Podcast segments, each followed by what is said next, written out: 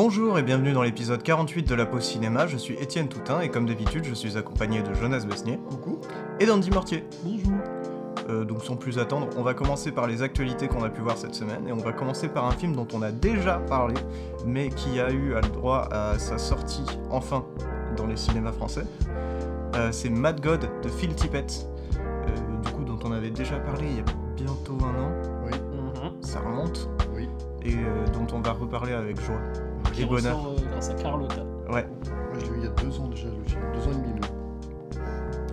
Du coup, Mad God, pour euh, petit résumé de, de ce que c'est, pour ceux qui ne s'en souviennent plus, c'est un film euh, d'animation principalement en stop motion, après il n'y a pas que ça, euh, réalisé du coup par Phil Tippett, qui est euh, l'homme derrière les effets spéciaux, euh, par exemple du premier Star Wars, euh, de Jurassic Park, euh, de Starship Troopers, euh, j'en oublie, euh, Robocop. Voilà, voilà. Beau, beau palmarès Oh oui. très très beau palmarès même et euh, qui du coup euh, entre deux films dans son temps libre parce que euh, évidemment il faisait pas assez de chef-d'œuvre s'est dit euh, tiens euh, si je travaillais sur un projet un peu fou et un peu fou le projet est parce que pendant 30 ans euh, le monsieur travaille sur- du coup sur euh, ce qui va devenir Mad God et euh, qu'on a du coup maintenant le droit de voir en salle euh, en France ce qui n'était pas le cas il y a euh, bah, deux ans. Ouais. Donc euh, moi j'adore Mad God, je trouve ça exceptionnel, il y a énormément de choses que j'ai redécouvert en le voyant en salle, que ce soit beaucoup de thématiques comme celle du temps, que j'avais pas, j'avais pas perçu, il y a aussi une thématique très religieuse je pense, Euh, sachant qu'en plus bah, c'est un film américain, ça fait totalement sens. Euh, puis après que dire de plus, euh, si ce n'est que ça, reste un film très sombre, un film euh, très étrange, mais qui pourtant est vachement prenant et a toujours un, un côté euh, très cartoonesque qui rend la chose vraiment facile à regarder en fait. Même si bon, il y a une scène, celle du, du chirurgien qui est pas qui est pas très fun et qui a fait sortir des gens de salle. Donc ça déjà c'était marrant aussi de voir les gens sortir de salle. Enfin. Bah, Il y a des gens clairement qui, je pense, savaient pas pourquoi ils venaient. hein, Ah ouais. de base. Bah ils se sont dit le mec a fait les effets spéciaux de Star Wars, ça va être sympa. Mais il pas tous en plus. hein. Du coup, Antonin, il avait précisé le- la scène, notamment qu'il a fait, qui est connue pour. Mhm. C'est la scène de la cantina de Mos Eisley. Et c'est vrai que la scène de la cantina de Mos Eisley est très, ca- enfin, très euh, cartoonesque. Mm. La cantina de Mos Eisley, du coup c'est C'est Star Wars. euh, Ouais. Ouais. Bah, dans le premier. Oui. Enfin, dans le c'est le C'est ça. C'est vrai qu'il y, a le- il y a le moment où Gredo, même, enfin, il sort, euh, enfin, il sort son, son flingue sur la table. Mm. Puis enfin, c'est presque. Il y a, il y a tout le monde après au bar qui regarde toutes les gueules de monstres qui font genre qui tournent la tête. C'est très Et cartoon. après, George Lucas a décidé de rajouter des monstres en CGI dans cette scène. Sacrilège Mais du coup, qu'avez-vous pensé de Mad God Enfin, qu'avez-vous pensé? Parce qu'en fait, vous, vous pensez depuis un moment. Oui. Bah, moi du coup, euh, je vais commencer parce que je suis celui qui l'a pas revu dans le, du coup, euh, sur le 3, le seul à pas l'avoir revu en salle du coup là. Donc euh, mon dernier souvenir date d'il y a deux ans, deux ans et demi déjà. Donc il est de 25. Mais euh, ouais, de ce que je me souviens, j'ai trouvé ça à couper le souffle, complètement dingue. Très puissant, très très représentatif en fait de toute une carrière, de tout un travail avec tellement de références même à ses propres euh, ses propres inspirations qu'il a pu euh, mettre dans Star Wars, dans Robocop, etc. Et c'est non, c'est un film que, que je trouve vraiment euh, vraiment incroyable et qui marque même tu vois sur le temps. Ça fait deux ans et demi que je l'ai vu et j'ai encore plein de séquences en tête. Et non, c'est complètement fou. La musique est trop bien d'ailleurs. Mhm. Et c'est. Ouais, c'est- bah, tu parlais du temps aussi, mais c'est atroce comment le film dilate vraiment le temps. Mm. Il y a, le truc, c'est que je me suis pas fait chier, mais j'ai trouvé le temps long. Et euh, parce qu'il tire vraiment des scènes, et euh, il y a le montage aussi avec ces horloges, euh, ces conneries-là. Ça va vraiment te faire. Enfin, je pense notamment à l'horloge qui ralentit à un moment, qui va te faire une seconde en mode. euh, Elle va tout le temps se ralentir la seconde, au point qu'à un moment, une seconde, ça en dure 5 à 6 facile. Mm. Et euh, c'est vrai que c'est très long, quoi. Et tu sors du film, t'as l'impression d'avoir eu un cauchemar de 2-3 heures, mais tu sors de la salle, t'as fait que 1h30, quoi. Et euh, mais c'est presque l'illusion un peu que t'as avec euh, les rêves que tu fais la nuit. Genre, tu vis beaucoup de choses en une nuit, même beaucoup trop. euh, des fois, tu te réveilles au bout de 2 heures, mais t'as l'impression d'avoir vécu une vie, quoi. Et dans Bad God, c'est l'exploration et d'un monde cauchemardesque. Et aussi, couvert religieux, bah, t'as Enfin, le film commence par la tour de Babel et citation du Leviticus. Donc, Mm. euh, ouais, a- Moi, j'ai vu aussi beaucoup un propos sur. euh, Enfin, je l'ai bien plus vu en salle, je trouve, parce que c'est bien plus imposant, ça m'a beaucoup fait penser à Metropolis. Propos bah, du, du travail, quoi. C'est quand tu vois les monstres. En fait, tu sais pas ce qu'ils sont en train de faire, tu sais juste qu'ils sont en train de travailler dans, leurs or- dans leur euh, société organisée. Ils ont tous une tâche à faire. Mais par exemple, des fois, t'en as un, il va se faire écraser par un pilier, tu sais pas pourquoi. Enfin, vraiment, tu sais- mais il a accompli sa tâche, tu vois. Et euh, après, genre, le machin va devenir de la merde, il va se faire bouffer par un gros monstre, ainsi ainsi de suite. Enfin, il y a une cohérence dans son univers, mais c'est vraiment une cohérence qui est pas expliquée pour nous, et c'est vraiment un univers qu'on n'a pas l'habitude de voir, juste, et qui, bah, qui nous échappe, quoi. Et on aura l'occasion de reparler d'un autre univers, je trouve, qui nous échappe aussi euh, après. mais- Mhm. Oui. oui. Mais euh, ouais, C'est un truc qui a développé sa propre cohérence en fait. C'est l'univers de Philippe c'est son cauchemar euh, qu'il a mûri pendant 30 ans, le mec. Enfin, enfin moins, c'est vu qu'il a tourné beaucoup de scènes avant. Mais... Et c'est ça qui était marrant aussi, euh, qu'il disait en, en interview, c'est que au final, c'était presque une thérapie pour lui, ce- cet univers-là. Il pouvait continuer, il disait, jusqu'à ce qu'il meure, euh, vraiment à faire Mad God euh, dans son coin. Bah, Donc, bah, encore une fois, on va en reparler après, mais euh, je pense que les gros films les plus dérangeants sont vraiment des thérapies en général. Mm. Et, Mais là, ça se voit que oui, euh, on dirait qu'il a expulsé de lui euh, tous les trucs euh, les plus dégueulasses euh, auxquels il pensait. Enfin, c'est un truc, c'est une sorte d'exorcisme, son machin. Quoi. Ouais, ça se tient. Et, euh, et moi j'aime beaucoup les refs aussi, bah, on parle des inspirations, bah, évidemment Ray Harryhausen. Mm. Il faut aller voir les films de Ray Harryhausen, genre je trouve ça pas vieilli, il y a des gens qui trouvent que c'est ridicule. Mm. Genre juste voir les squelettes par exemple qui sont des, enfin, des figurines mais dans, le, dans la prise live action quoi, enfin c'est, c'est énorme je trouve et ça fait un décalage mais euh, enfin vu que tu regardes des squelettes en soi... euh, Ils sont tellement bien articulés et même dans Mad God c'est ça, c'est en fait euh, vraiment c'est le fort de Fittipaldi, c'est le mouvement quoi. C'est un Mm. mouvement en plus qui va pas vouloir faire fluide, genre c'est très saccadé. C'est ça, mais ça fait très Harryhausen. Ré Harryhausen. Bah ouais, parce que c'est, de toute façon, c'est la suite, en vrai, Philipette, c'est la suite de Ray Harryhausen. hein.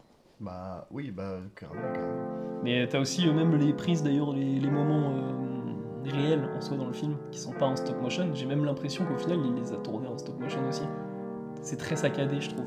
Ouais. Je me demande s'il a pas, justement, ou alors s'il a pas pris euh, des rafales à chaque fois, tu vois.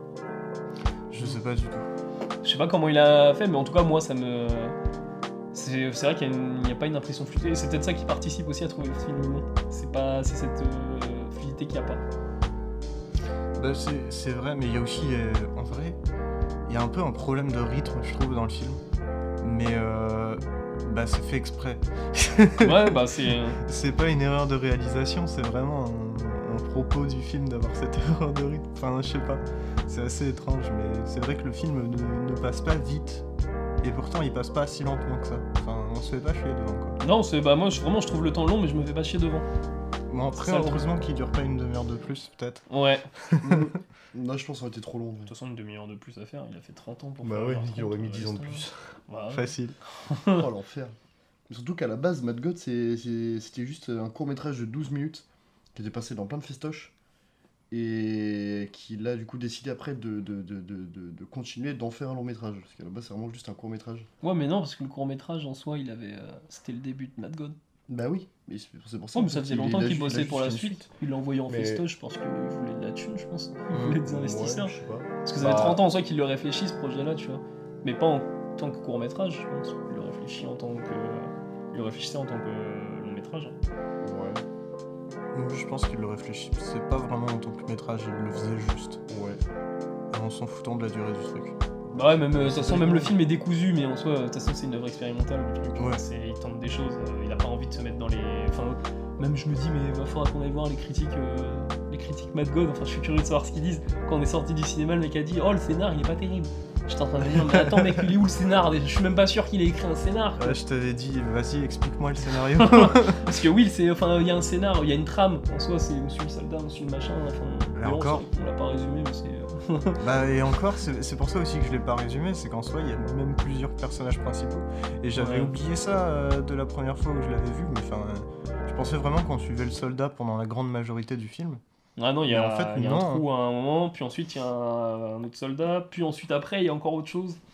Bah, t'as le premier soldat, t'as un autre soldat, t'as une sorte d'alchimiste, Ouais. euh, t'as le, le sorte de docteur de la peste, t'as le monde, chirurgien. euh, T'as dans le, le micro-monde, micro-verse sous bœuf. Oui, ouais, mais ça, c'est avec l'alchimiste. Ouais. Et euh, la scène qui a fait le plus rire euh, les gens dans l'arbre, euh, cette scène-là d'ailleurs. Oui. Sacrée scène. Ouais, moi j'adore le truc. euh, Et puis, par contre, j'ai remarqué un truc au cinéma, c'est qu'on peut faire une pub pour n'importe quoi avec n'importe quelle scène de Mad God. Genre, tu veux Ah, faire une pub pour EDF, tu prends la scène avec les gens sur les chaises électriques, et puis tu mets genre un petit truc, une petite phrase à la fin, nous produisons votre électricité. Ou genre une pub juste pour de l'herbe. Tu prends le truc euh, dans le milieu flashy et tout. Mm. Genre, regardez ce que vous pouvez ressentir. Tu veux vraiment faire des pubs pour tout. Vous pouvez enfin vous relaxer. Tu veux faire une pub pour l'armée, tu prends le soldat à un moment qui conduit sa caisse et puis oh. Et qui s'arrête à l'intersection. Oui. le Nevada. La Californie, ça vous gagne. Mais ouais, je pense que. Enfin. Je veux pas dire que j'ai fait le tour de Mad God parce que c'est littéralement impossible. On va faire- Notre 30 ans pour le faire, on va pas le faire, le faire le tour de toute façon. Ouais, minutes, on en hein. a même déjà parlé, tu vois. Ouais, mais c'est important d'en reparler. Bien sûr, c'est ça, c'est essayer de voir toute la redécouverte en fait du film. Ouais, et puis juste parce que bah, il est sorti cette semaine. quoi. Ouais, Concrètement, euh, c'est un film d'actu et ça nous fait grand plaisir. exactement. Et un truc aussi qu'on a parlé après le film qui était intéressant, je trouvais d'en parler, c'est par rapport au travail et euh, à la voix qui donne les ordres dans le film. Hum, le bébé, Le ouais. bébé, ouais. C'est assez marrant parce que euh, enfin, c'est un très rapport, surtout en, plus- en plus en ce moment, c'est un rapport très euh, étrange à la politique, mais très euh, compréhensible. Ouais, Genre des grands bébés, tu disais, qui te donnent, euh, qui te donnent des ordres. c'est ça, ouais. c'est de, de grands bébés qui donnent des ordres. Mm. Et surtout, moi, ce que j'aimais bien, enfin, c'est le côté très immatériel de la chose. C'est un grand bébé sur un écran, et encore sur l'écran, c'est pas bouche vraiment un bébé. ouais. Et, mais c'est le, c'est le côté, euh, tout le monde écoute un truc à travers un écran. Ça me fait très penser Plutôt à que- 1984, ça, d'ailleurs. Ouais, bah ouais, ouais, ouais, c'est sûr.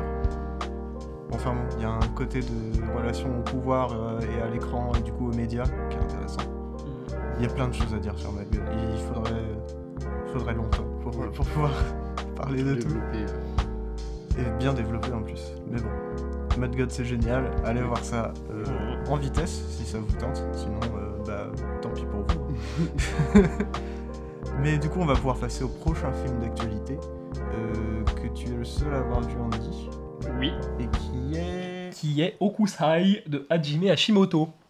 Et euh, du coup, euh, je vais faire vite fait le résumé. Bah, c'est la vie de Okusai. Personne connaît. Mais tout le monde connaît du coup son œuvre la plus culte. C'est la grande vague de Kanagawa. Mm. La grosse vague. euh, La grosse vague japonaise. avec le mont Fuji derrière. et euh, moi j'avais moi j'avais vraiment peur du biopic parce que déjà un biopic d'une heure trente c'est bizarre. Normalement les biopics en général ils sont plus longs. Ils sont Ouais. genre sur 2 heures, 2 heures 20, des trucs comme Ouais. ça. Bon là je me dis, je commençais euh, je- enfin je, me suis dit aussi, bon ça se justifie. Je suis pas sûr qu'il y ait beaucoup d'infos sur Okusai, le mec qui vit de 1700 à 1800 enfin dans les dans ces années-là. Mmh. Au Japon, sachant que t'as eu la Seconde Guerre mondiale après, Ouais. les pertes, enfin les pertes historiques, tout ça. Je sais même pas, en vrai, je me demande même comment c'est dessin quand tu vois dans le film, comment ça, comment ça peut traverser le temps. Euh, alors ça, j'ai peut-être une idée, c'est que si je dis pas de bêtises, ces dessins, c'est fait avec une technique d'impression par bloc. C'est pas. Bah, c'est. euh, tu vois dans le film la de technique bois, d'impression. tu vois. C'est de la gravure de base. Il, Ouais. il grave et ensuite il imprime. Ce qui fait que Ouais. euh, il suffisait de faire plusieurs graphes. Enfin, en gros, tu pouvais imprimer autant de, de dessins que tu voulais, quoi. Mm. Mais c'était un dessinateur justement, en fait, euh, bah, pas, pas appelé comme ça, mais euh, dans le film, on apprend que c'est un dessinateur de presse de base. Mm. Enfin, il a un éditeur, tout ça. Et on lui demandait vraiment de faire des œuvres euh, qu'il fait, quoi. Et, euh, et c'est sur la forme et le fond, c'est juste génial. T'as les. tu... Bon, il y a un petit truc, c'est notamment lié à l'affiche de Kusai, j'ai eu une petite déception parce que sur l'affiche, on voit du coup le dessin en train de sortir de la feuille quand il est en train de peindre. Bon, il n'y a pas ça dans le film. Et euh, en plus, quand je suis allé le voir, il y avait Rodolphe devant le ciné, il, y il était à la séance d'avant, et quand il m'a dit ça, j'étais en mode oh putain, merde. Mais par contre, il y a, euh, en termes de montage et, euh, et de réalisation, c'est carré. D'ailleurs, ça prend beaucoup dans Ozu. Je trouve qu'il y a beaucoup de plans tatami. et euh, il y a un truc, par exemple, au montage de. Juste un truc qui m'a marqué dans le film, c'est à un moment, il va y avoir un champ contre champ avec Okusai qui va regarder des dessins chez l'éditeur. Il va tourner sa tête et il va y avoir un plan noir. Et ensuite, un plan sur Okusai. En fait, l'autre partie du contre-champ, elle a été enlevée. Et euh, je me suis dit, mais oh, c'est bizarre quand même comme choix, quoi. Et non, en fait, euh, c'est après, plus tard, un peu, euh, enfin, quelques répliques plus tard, que tu comprends pourquoi cette, cette image-là a, été enlevée. C'est en fait, il considère pas, à ce moment-là, le dessin qu'il voit comme un art. En tout cas pour lui. Mm. Du coup, il refuse de voir, en tout cas, de l'art là-dedans. Et euh, on va voir du coup trois périodes de Kusai, donc l'intro qui va être très courte, mais sur sa, sur sa quand il est gamin. Euh, la période jeune en soi, et la période vieille. Kusai. Et euh, celle qui est vieille d'ailleurs finit sur un truc, il y a un mélange temporel qui est vraiment magnifique. Et euh, c'est tout un propos sur l'art, enfin en termes de. sur l'art qui est très politique. Notamment, on va apprendre que. il a perdu, enfin quelqu'un s'est fait. Un de ses proches a été tué par les samouraïs.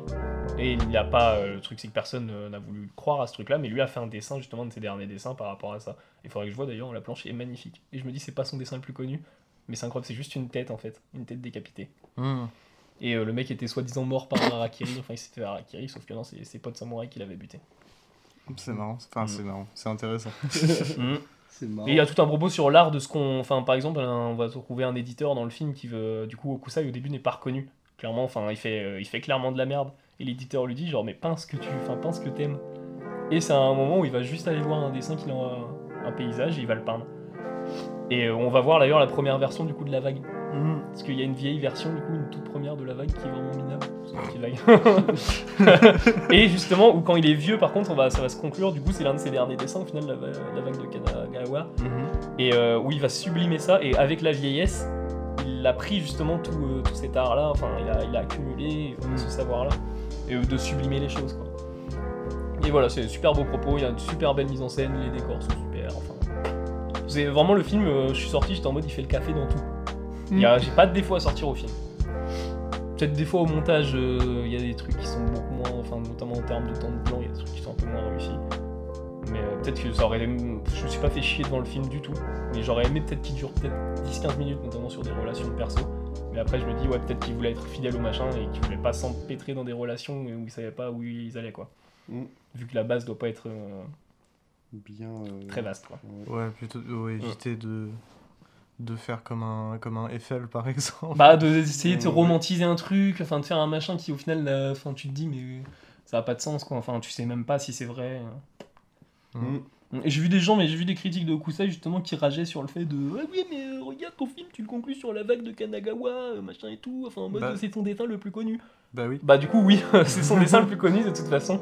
Donc euh, bon, en plus il est même pas si dans le film il est pas, il y a pas des gros plans du dessin en soi, hein. c'est vraiment, euh, c'est super bien mis en scène quand il y a ses dessins et tout ça. D'accord. Donc euh, voilà, j'ai fini sur euh, Okusai. Alright. Du coup, euh, on va passer au prochain film d'actualité que cette fois-ci seul Jonas a vu, qui est le dernier film de David Lowery, mais euh, qui apparemment n'est pas euh, à la hauteur de ce qu'on peut espérer du bonhomme. Ce qui annonce du bon. Parce que c'est une commande. Donc ça veut dire que David Lowery a du pognon. Oui, ça c'est cool. bah oui, du coup, David Lowery, hein, on précise, celui qui a fait A Ghost Story, l'un des meilleurs films jamais faits au monde, et The Green Knight, l'un de- films aussi jamais faits au monde, mais différemment. Et Oui. Peter Elliott le dragon. Et aussi Oui, les. Amants du Texas. J'ai pas vu. Bah, Ah Mara. mais putain, je suis con, il a fait un autre aussi. The Old Man and the. Gun. Oui. Ouais. Oui. Hein Par contre, The Old Man and the bah, ah oui, The Old Man and the Gun, oui, pardon. oui. Ça, ça, c'est cool, The Old Man and the par contre. Et il a fait un autre truc d'ailleurs, qui est un gros documentaire. euh, euh, c'est un documentaire drame thriller, c'est très étrange. euh, avec plein, plein, plein, plein, plein d'autres réals euh, sur le cinéma. Un thriller sur le cinéma. C'est en documentaire, c'est intriguant.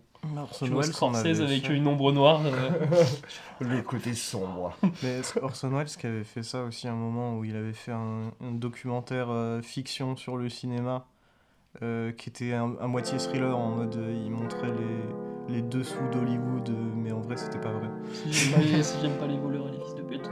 Non, Non, c'est pas une reprise. euh, ben, c'est pas une reprise. Je sais- je sais plus du tout euh, comment ça s'appelle. Vous voyez ça, c'est français. Je je Peter Pan. Donc le film s'appelle Peter Pan et Wendy. Et bah en résumé c'est Peter Pan, c'est l'histoire de Peter Pan. Il n'y avait rien de rien de nouveau quoi, donc euh, j'ai pas besoin de faire de résumé en soi. Bon, je connais pas l'histoire de Peter. Bah, c'est Peter Pan et les clochettes qui viennent récupérer euh, Wendy et ses frères euh, qui s'envolent vers le pays, euh, euh, le pays imaginaire.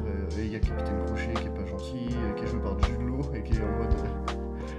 Ah, déjà que Jude Law, il a aucun charisme. Euh, je pensais qu'il en avait un peu plus déjà. Hmm, parce que là, son charisme est négatif. Regardez Contagion de Soderbergh, comment Jude Law, il a parfaitement son rôle tellement il est chiant, il est casse-couille. dans, Conta- dans Contagion, il joue un connard. Et tant mieux parce que ça lui va. Oui, et Contagion, c'est très bien. Mm. Bah, Peter Pan et Wendy. Parce que, globalement, c'est un film, en fait, qui respire euh, la, la, la, la, la, bride produ- du producteur, tu vois. C'est un, un film, genre, qui, qui tente des choses. Tu sens qu'il y a quelques séquences où t'as David qui a dit Attends, je vais peut-être mettre un petit truc ici et tout. Et le producteur, il a fait en mode Alors, euh, 30 secondes et après, tu arrêtes. Donc il y a vraiment des plans qui sont stylés, il y a une séquence surtout qui est vraiment cool, sur la séquence entière, ce qui est rare pour le film. Euh, une séquence entière qui est cool, qui est jolie, et qui, bah, qui est certes un peu déjà vu dans pas mal de choses, mais qui a un aspect très particulier et très cool par rapport euh, au mythe de Peter Pan. Et après plus rien. Euh, c'est pour moi une des seules séquences où visuellement c'est beau, où visuellement c'est bien monté, où visuellement là t'es, t'es- intrigué, t'es attiré, tu te dis qu'est-ce qui se passe, qu'est-ce que ça va être. Même si ça sert à rien au final la séquence. Euh, le reste est juste euh, très mal monté, c'est très niais, c'est très chiant, c'est très long, c'est dure 1h45, ressenti 4h50. C'est. Même la musique c'est chiant, en fait tout est chiant dans ce film. Après, c'est programmé pour Disney. Ouais, bah ouais, ouais, mais c'est triste. Et je pense que c'est sûrement pour ça qu'ils l'ont pas sorti au cinéma, parce que le film est vraiment raté en quasiment tous les points. Et c'est dommage parce que j'en attendais beaucoup quand même euh, du Peter Pan. Parce que bah David Lowery, parce que euh, simplement euh, Peter Pan, et je me suis dit, le mec a fait Peter et le dragon. qui est Non, c'est comme euh, Sam Raimi. mal. C'est comme Sam Raimi, on en attendait beaucoup aussi. Hein. Oh, j'en attendais moins quand même. Honnêtement. Moi j'en attendais plus. hein. pour Sam Raimi. Euh, sur un Marvel. Ouais. Mais que Marvel, on savait déjà à l'avance que c'était bridé. Euh, Disney, Disney c'est pire. plus. Bah ouais, mais mec. euh, C'est pire. Cite-moi Bah, les deux, de bon toute façon. film sorti par Disney dans les 5 dernières années. Qui est un chef-d'œuvre. Euh, non, pas un chef-d'œuvre. Non, pas du tout. Qui est un film un d'auteur. bon- un bon film au moins. Ah non, attends, mais c'est- après moi je suis le seul à penser ça, donc vous allez me Ah bah bâcher. voilà. Vous allez me bâcher instantanément. J'aurais dit Aladdin de Guy Ritchie. non. Voilà, Je l'ai pas j'aurais vu. J'ai vu Mais la moi, bande J'aime le annonce. film. J'aime bien le film. Genre Aladdin, il y a un auteur derrière. Putain, mais tu vas pas recommencer. Je sais Bah pas, non, j'ai du vu. coup, il y en a pas. Je sais pas, en voyant la bande annonce, moi j'ai pas vu beaucoup de, de parti pris, tu vois. Mais... Si, il y a Will Ah. Smith. Ouais. oui. Et Will Smith, euh, il est bleu. oui. Comme dans Avatar.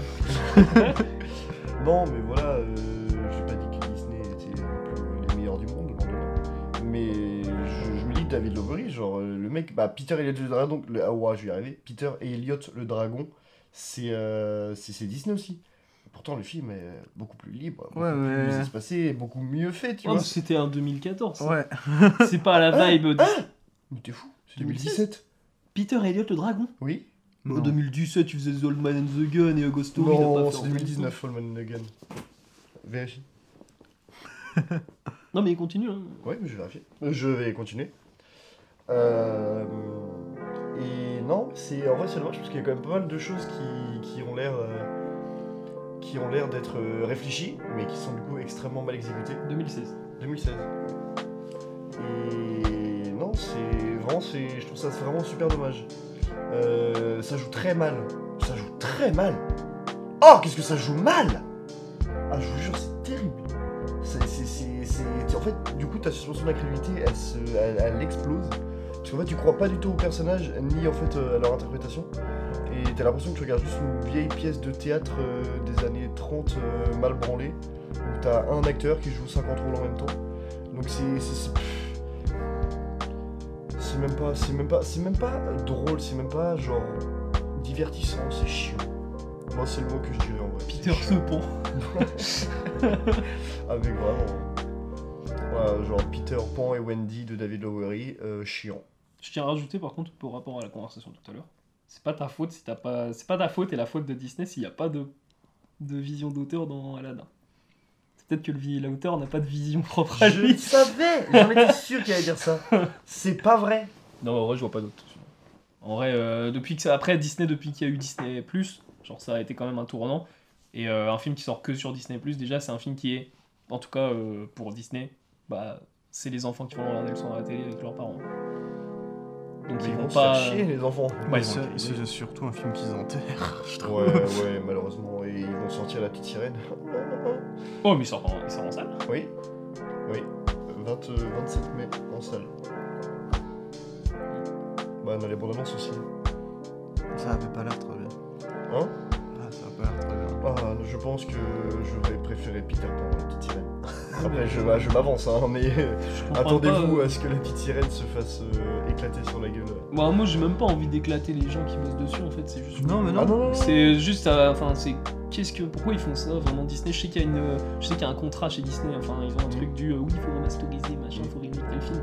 Mais euh, faut boycott quand a ça, quoi, parce que c'est vraiment n'importe quoi le truc. Et puis c'est, ça part même pas d'une bonne volonté de, de préserver les œuvres ou je sais pas quoi, ça part juste d'une volonté de vouloir. Tu veux préserver la une œuvre, tu la remasterises ton œuvre, tu la ressors en Blu-ray, tu fais une belle édition, machin. Enfin, je sais Tu pas. la tu ressors fais- en salle euh, Ouais, tu la ressors en salle, mais tu fais pas ça, quoi. Bah oui. Bah après là aussi la petite sirène euh, vu le réel euh, je me dis euh, enfin moi déjà juste par rapport au réel j'ai même pas envie d'y aller tu C'est vois. qui? Rob Marshall. Ça me dit quelque chose, mais pas dans le bon sens. Non bah non non non Into the Woods qui est éclaté à la mort.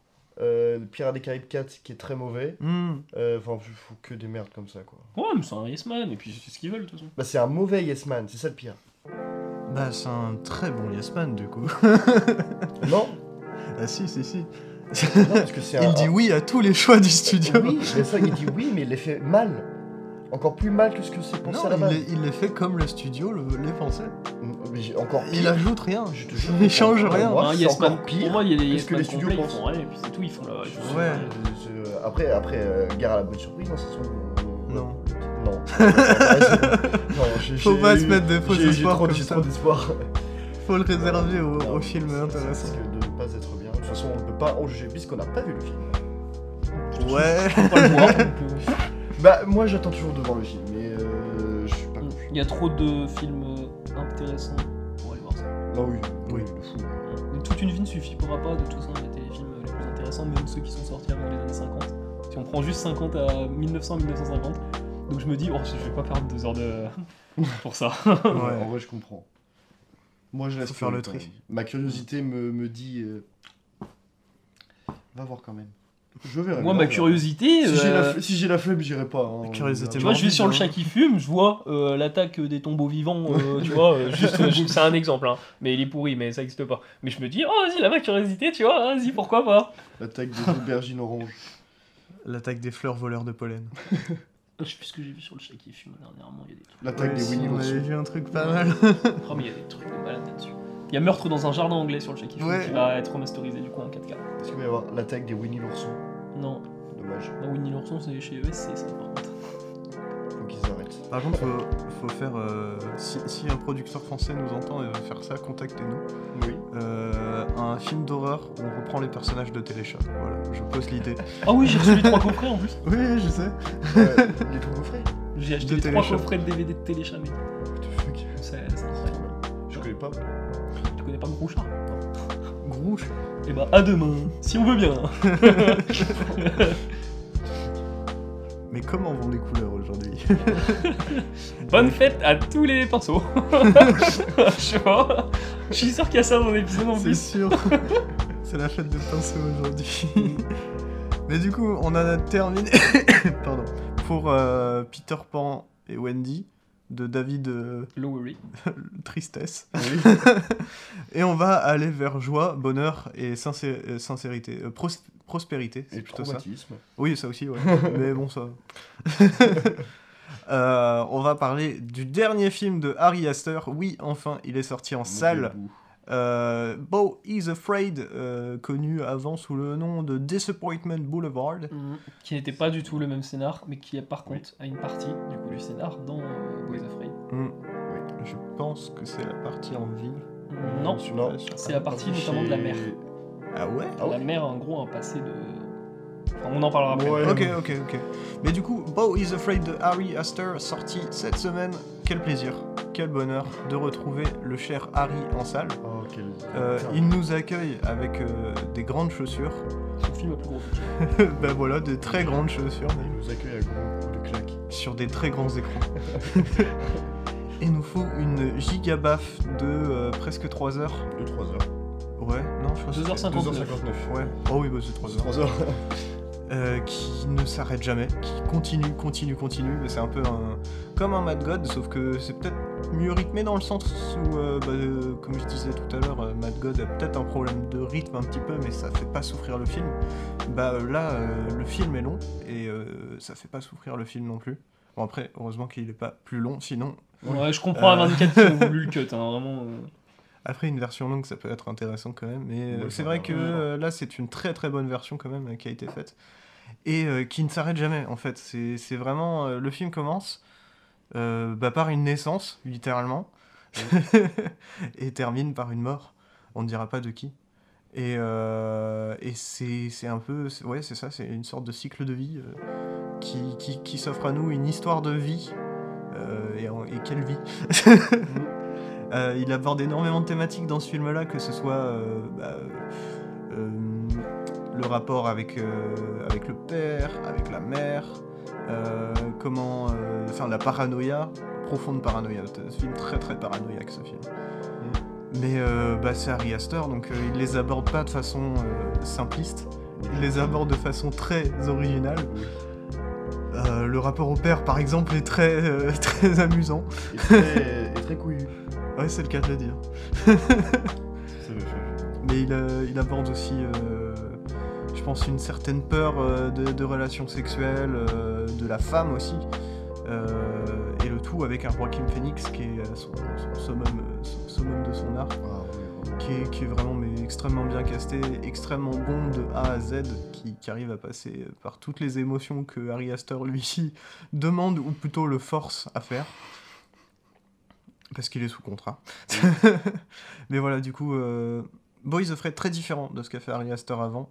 Euh, on- si vous vous attendez à un film d'horreur euh, à la Midsommar ou à la Hérédité, euh, vous allez être surpris. Bah après, de toute façon, j'ai envie de dire tant mieux. Autant être surpris par un film de Ari Aster.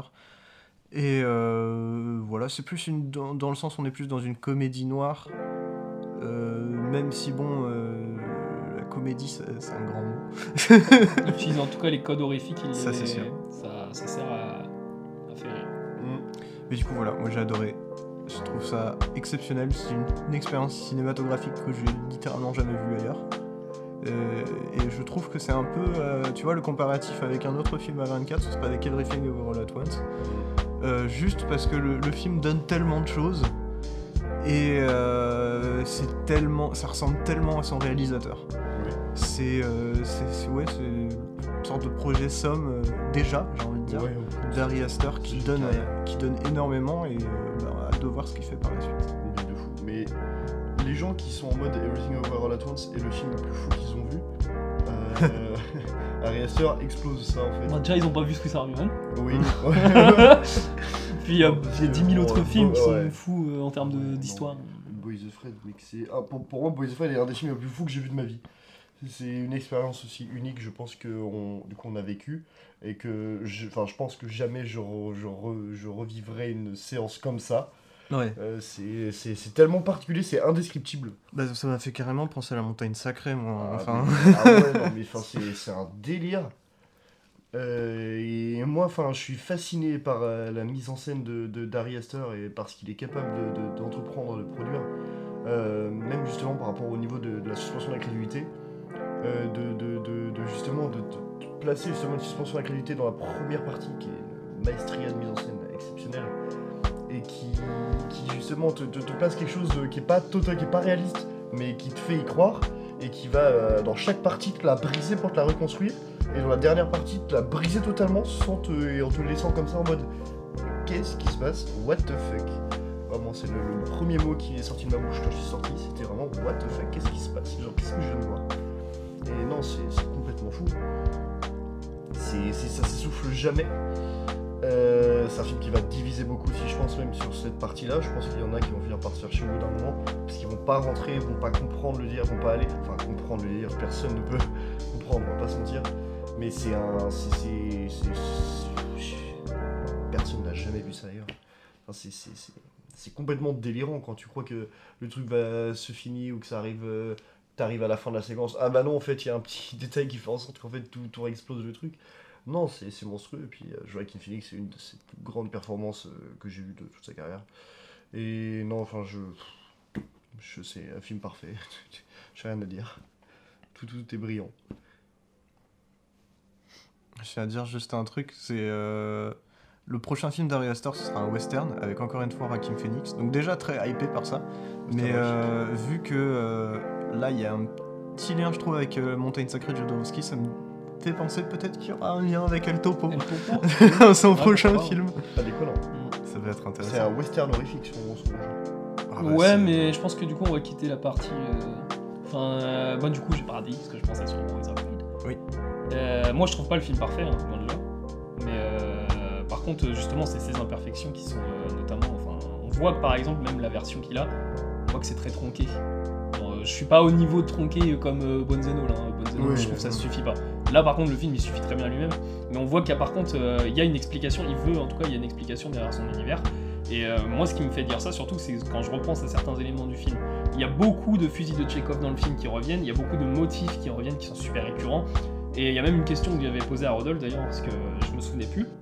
C'est, euh, il y a une, euh, au début du film, je me suis dit, mais c'est débile, enfin, qui fait ça? Le psy, la séance de psy euh, qui ouvre le film après Mhm. le bébé. Euh, Stéphane euh, Eman Kinkley, là d'ailleurs, qui joue tout fier dans, Mhm. qui jouait tout fier dans Dune. Oui. Il joue dans beaucoup de films. Oui, c'est vrai, c'est vrai. Et euh, il met un, un mot sur son papier, et euh, il est traduit, il est mal traduit d'ailleurs en sous-titre, ils ont mis culpabilité. Mm. Dans le sens, il ressent de la culpabilité. Mais c'est pas ça qu'il écrit sur le papier, il écrit guilty. Ouais, Il écrit bien coupable. ouais. Ce qui va revenir plus tard, euh, bah, très Mais très tard dans le film. Culpabilité, ça se dit aussi guilty, c'est ça qui est intéressant. J'ai- Justement, j'ai cherché, et euh, ils disent pas ça apparemment. Bah, Ah ouais? Non, apparemment c'est un autre, c'est un suffixe, tu vois, enfin il y a un suffixe derrière. Bah, guilt, Guilt. c'est euh, le Guilt. sentiment de, culpabilité. Bah non, dans ce cas, guilt. Et ce La culpabilité, To be, guilt. to be guilty, ouais, c'est ressentir de la culpabilité. Bah, c'est être coupable Mais c'est aussi être guilty. coupable. Mais là, sauf que sur la feuille, il met juste guilty. Ouais, Et déjà, quel psy va te mettre ça ouais, Juste c'est une- vrai. Et, Il euh, écrit que ça. Ouais. Et euh, du coup, euh, il y a quand même plusieurs. Enfin, moi, j'ai plus, euh, j'ai plus envie d'ouvrir des pistes sur ça parce que les gens qui vont aller le voir ou même le revoir, ça sera plus intéressant. C'est le fait que du coup, le titre s'affiche une fois qu'on a la scène euh, avec le bébé, qui on apprend du coup qu'il est tombé par terre. Vrai, ça. Du coup, t'as deux opportunités, t'as deux trois, euh, deux trois trucs que tu peux extrapoler un peu. Soit tu te dis après avoir vu le film que Beau est un enfant simplet et qui vit bien dans un monde de gros tarés. Dans ce cas, tu prends le film comme étant un film réaliste, machin et tout. Mais bon, vu la gueule du film, euh, tu t'évites vite ça, quoi. Mm. Ou euh, on est vraiment sur euh, tout le film est une grosse métaphore de la peur que peut ressentir un bébé loin de sa mère. Et euh, en vrai, c'est plus cohérent parce que déjà, en vrai, en vrai il s'éloigne de la forme sur Hérédité Midsommar, mais par contre, on est toujours sur le même propos. hein. Mm. Euh, Hérédité, notamment, il y a cette phrase-là de la gamine de Charlie qui disait euh, à sa mère Mais qu'est-ce que je vais faire quand tu seras morte? Et je sais pas si Harry Astor, justement, faudrait chercher, a perdu sa mère récemment, ou s'il a des rapports avec sa mère, justement, peut-être que depuis quelques temps, des rapports assez spéciaux.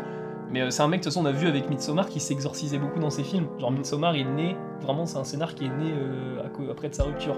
Il se sentait coupable, du coup, il a créé un perso masculin qui le représente, qui est joué par, euh, j'ai plus son nom, Transformers Man, je crois. Quoi, attends, quoi? Le personnage de, dans Midsommar, le mec.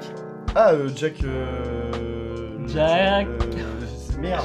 J'ai plus le nom, mais. Je vais dire Jack Ryan, mais c'est rien à voir. Non. C'est c'est une série. Euh, j'ai plus son nom en tout cas, mais le mec, de- le mec dans Midsommar, du coup, qui représente Ari Aster et qui est un gros FDP pendant tout le film. Oui.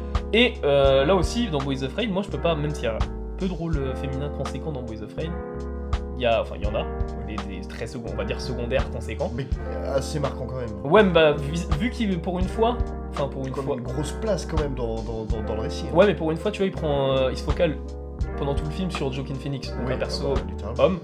Et euh, contrairement à Midsommar, où il se focalisait sur Florence Pugh, et Hérédité, où il se focalisait sur Tony Collette. Et d'ailleurs, il y a un personnage qui s'appelle Tony, je crois, dans, dans Boys Afraid. Je sais plus qui. C'est la gamine. Oui. La gamine s'appelle Oui. Tony. Hein Ouais, je crois. Quelle gamine? La gamine des, euh, des deux parents beaucoup trop gentils. euh. Mm. Elle s'appelle Tony, je oui. crois.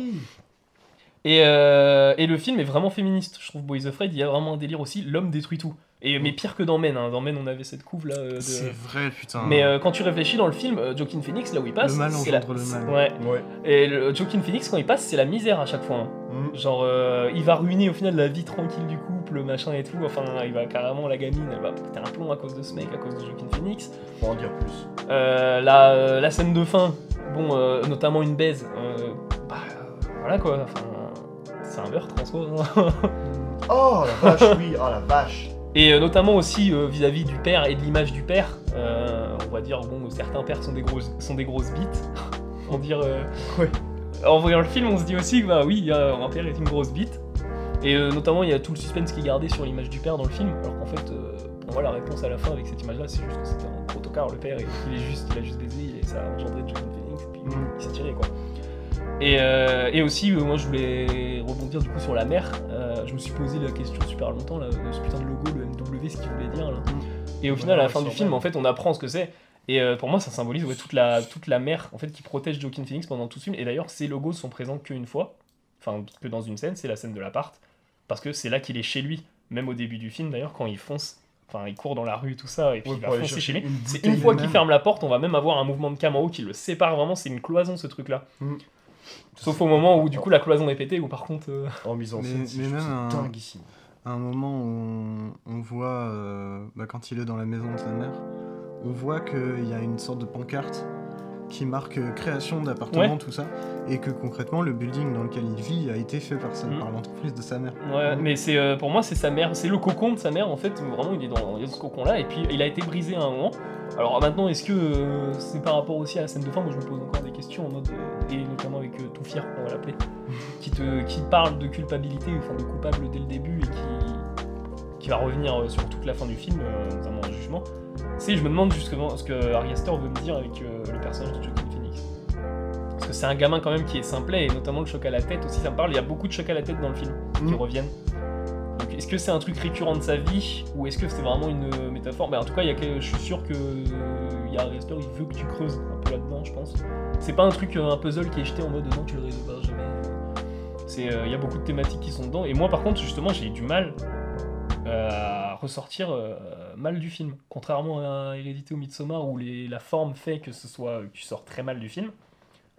Euh, là, Boys Afraid, en fait, je trouve le propos tellement bon sur notamment la protection de la mère, l'envie de pas la perdre, des trucs comme ça, même pour un, enfin, c'est un gamin simplet, enfin, Joaquin Phoenix, c'est un mec timide dans le film qui a peur, Boys Afraid, quoi, enfin, mais euh, on voit cette peur-là de perdre sa mère, quoi. Et c'est ce qui va le, le tracasser. Et je pense que c'est euh, quand tu, moi, quand je suis sorti du film, moi, je me suis dit, oh putain, faut que j'appelle ma mère, quoi.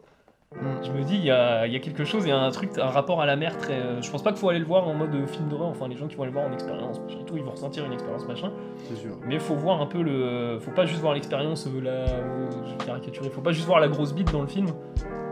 Faut, euh, y a, et je trouve qu'il y a vraiment des trucs intelligents, très intelligents derrière. Et surtout, c'est un mec qui se livre. hein. Je pense que Ari Aster, vraiment, il s'est livré sur ce film-là. Je pense qu'il y a un rapport avec sa mère intéressant à voir. Ça peut même, même, euh, être un bon sujet de master, la mère, chez Ari Aster. Mm. Je pense pas que ça a été fait, mais clairement, euh, là, avec le Boys Afraid, Midsommar Hérédité. et Hérédité, un truc avec la mère à faire. euh, Enfin, il y a un pro, il y y a un truc très freudien dans. Surtout que euh, dans, je, je repense à Hérédité, mais euh, dans Hérédité, il y a même un lien avec la grand-mère, qui du coup est la mère de la mère, Ouais, ouais. Ah oui. euh, ce qui est encore plus fort. Enfin, il y a- il y, a tout un délire de, de, de matriarcat en fait dans, dans Hérédité, qu'on retrouve aussi un peu dans Boys of Red, c'est pour ça que je l'évoque.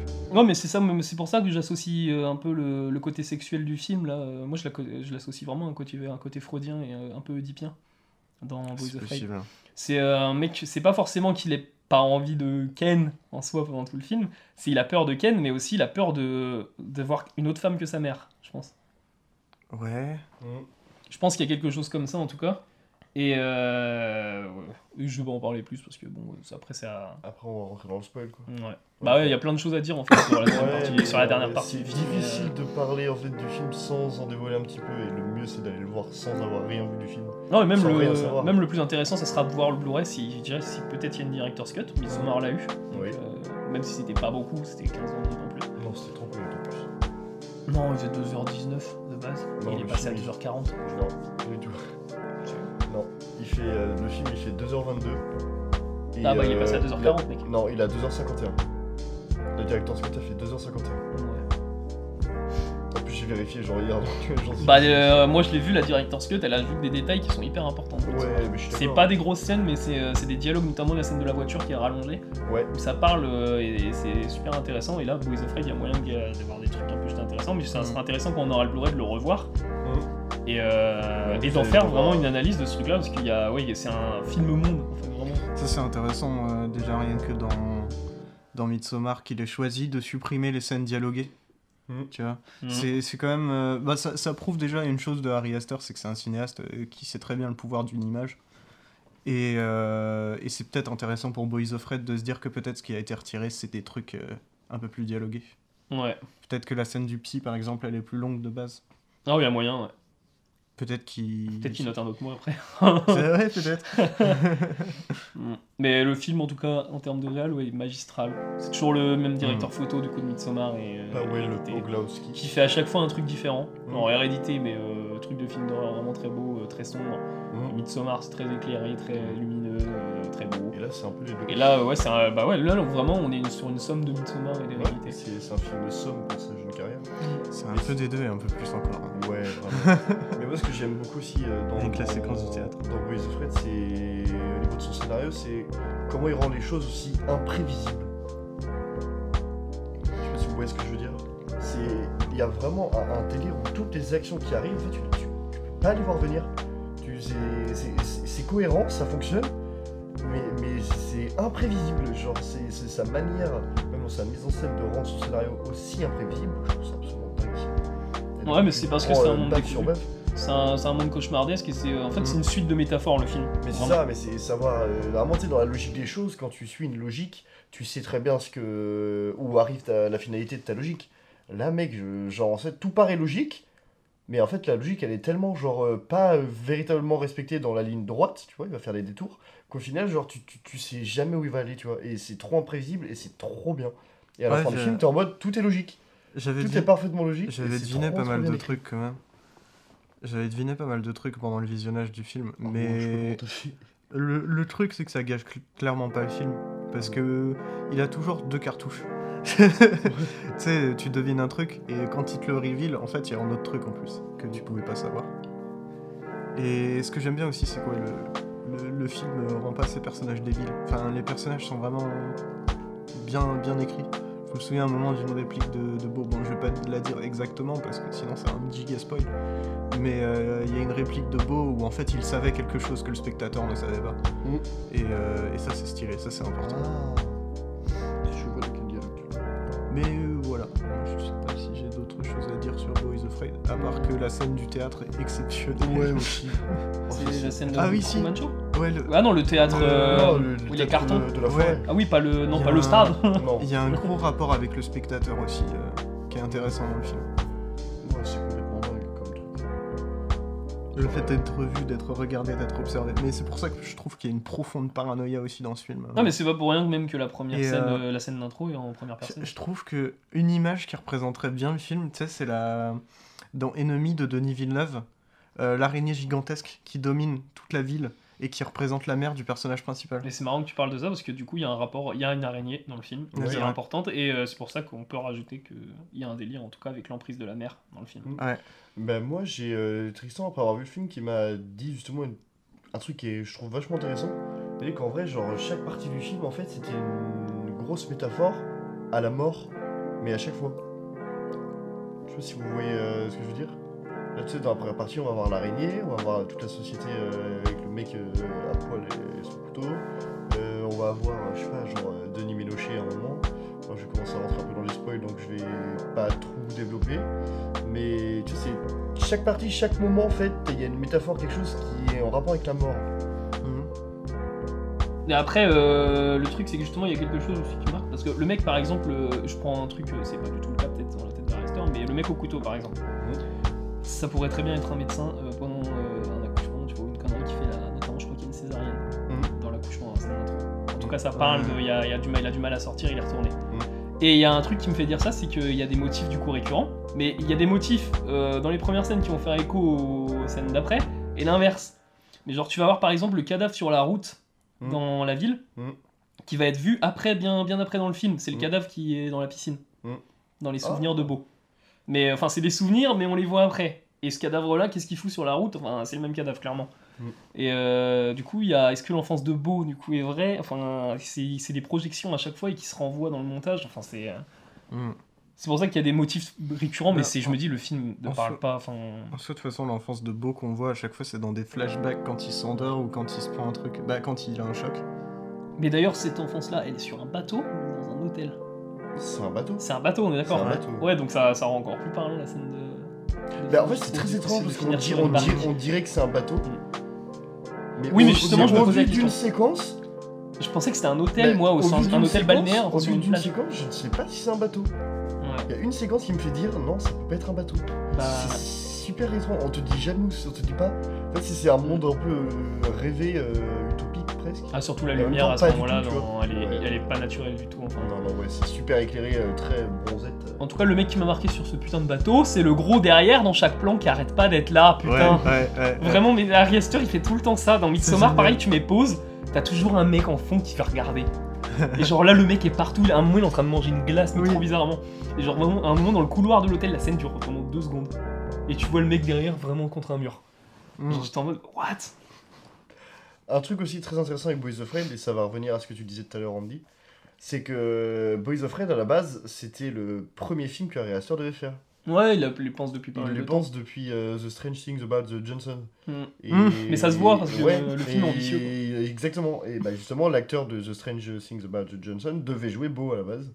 Et du coup, comme Ah vous avez dit, ouais. euh, et du coup, il est mort entre temps. Et du coup, bah, c'est c'était- il a choisi mais- Joaquin Phoenix. Putain, mais en plus, ça fait sens parce que j'en ai vu plusieurs des, des courts-métrages très très courts d'Ari Mm. Aster et à chaque fois il reprenait cet acteur. Bah, C'était c'est- vraiment son acteur fétiche. Ouais, bah malheureusement, euh, il, il est mort. Donc du coup, euh, maintenant, il a pris Joaquin Phoenix. Et je pense que Joaquin Phoenix euh, devenir va son acteur finir euh, fétiche. par être son.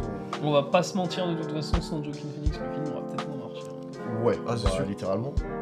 Et en Et vrai, peut-être qu'à 24, l'aurait pas, aurait pas voulu le produire. Que Joaquin Phoenix, ça fait déjà une C'est rentabilité. possible, hein, ouais. mais en vrai, tant mieux, hein, parce que Ari Aster mérite. Après sa carrière de rappeur. Ah, il mérite, mais là, de toute façon, les gens qui vont aller voir Boys of Rain, ouais, je pense qu'ils iront plus voir Ari Aster. les gens qui vont juste le voir pour Joaquin Phoenix, ils vont se dire, ah, c'est bon, lui, euh, non, laisse tomber. Non, mais c'est pas sûr parce que les gens qui vont juste le voir pour euh, le Joaquin Phoenix, ils vont pas retenir le nom d'Ari Aster, je pense. Ouais, mais ils vont retenir les éléments du film, je pense. Ils vont se dire à la fin du film, ouais, putain, c'est qui ce mec qui fait le film C'est costaud, gros gros taré, là, je vais plus le voir. Parce que bon, euh, Bah, le film en vrai est pense très radical. Ouais, Ouais. mais relativement, les gens qui vont voir le film savent que c'est Ari Aster. Ils ont vu Midsommar, ils ont vu Hérédité. Il y a un truc qui m'a fait énormément marrer par contre dans le film, mais ça a fait marrer C'est personne. vrai que le, moi. fi- le film est très drôle en vrai. Ah oui, non, mais par contre, les codes horrifiques Ouais. qu'il utilise, notamment Ouais. la feuille de papier. Au Ah début, ça m'a fait hurler de rire. Ouais. Le truc, euh, le, le Oh motif, oui. en fait, ce qui fait la ré- notamment c'est répétitif, et ça, c'est- ça rajoute du comique, mais le fait que la feuille glisse sous la porte, Mm. puis une fois, puis deux fois. Et là, après, la feuille qui va jusqu'à Mm. son lit, c'est incroyable, vraiment, c'est c'est très. Ça, c'est une scène que tu pourrais voir dans un film d'horreur. Ouais. Et, euh, et est vraiment comique. Et surtout, le mec au-dessus du bain. Mais- Ça m'a terrifié. Et surtout que le décor il a changé à ce moment-là parce que Ah normalement une salle de bain c'est pas comme ça. hein. Genre le truc il est énorme. Enfin qu'est-ce comment elle peut être construite comme ça salle de bain de base? C'est pas c'est pas possible un décor comme ça. T'as totalement raison. Eh, ah, vraiment son panneau il est ultra long. J'étais en mode bah, c'est même plus une grande focale c'est vraiment le décor il a été complètement rallongé le machin c'est il est énorme. Il est pas cohérent du tout son Ouais, décor. Vraiment, cette scène-là m'a terrifié. Mais c'est ça que j'aime bien, c'est que le film elle est, est pas si cohérent que ça, tu vois, pendant Ah, beaucoup vraiment. de temps.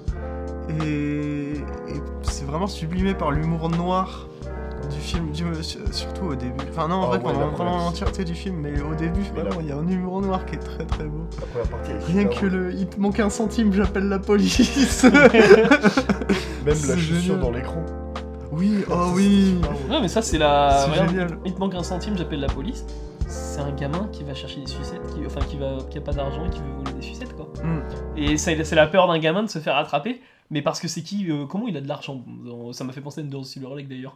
Personnage dans, dans Andrew Garfield, Mhm. Silver Lake. comment Oui. il a sa thune, comment il a sa belle caisse, le mec il taffe pas. Mhm. Il fait rien. Mais là, dans Boys Afraid, pareil, Bo il fait rien. Mm. Mais là, tu- au moins il y a une justification, tu te dis, bon, euh, c'est sa mère, Oui. de toute façon, qui lui donne son argent. Donc, euh, même d'ailleurs, le moment où sa mère meurt, il a plus de thunes sur son compte. Donc, euh, Ça, c'est pas un spoil. Hein. non, bah c'est. De toute façon, il y a toujours une mère. euh, les, les mamans meurent en premier dans les films de Rester. Ou les grands-mamans. Oui. Mais euh, ouais, je crois que plus âgées. Ouais, moi aussi, je pense que j'ai fait le tour. J'ai fait le tour aussi. De Harry Astor. Et J'ai fait le tour de Harry. on en a terminé avec les actualités de cette semaine et on va pouvoir passer aux actualités de Rennes. Et bah beaucoup d'actualités, euh, notamment au pâté, où nous allons avoir du coup Jeanne Dubarry de Maïwen. Qui est d'ailleurs bah, du coup avec Johnny Depp et Maïwen. Et euh, ça sera du coup le 16 mai. 16, 16 mai à 19h. 45. Ah ouais, c'est pas 19h pile? Non, je pense que C'est à 19h pile. Ah, c'est 19 plus, d'accord. mais bon. Et avec cérémonie d'ouverture du coup. C'est ça, c'est parce qu'il y a la cérémonie d'ouverture avant. Et euh, non, et truc qui va faire plaisir à Étienne aussi, puisqu'il voulait le mettre dans un épisode du podcast. Euh, il était une fois le samouraï de. Melville. Ouais, Du coup. ça c'est cool. Non, Non, de Kurosawa Connard. il n'y a pas de film qui s'appelle le samouraï de Kurosawa. Mais- je sais, mec, il y a. Mais c'est un classique euh, du film noir français. Et j'ai jamais vu le film, donc euh, j'irai le voir avec grand plaisir. Bah euh, voilà, en tout cas c'est tout pour le Gaumont.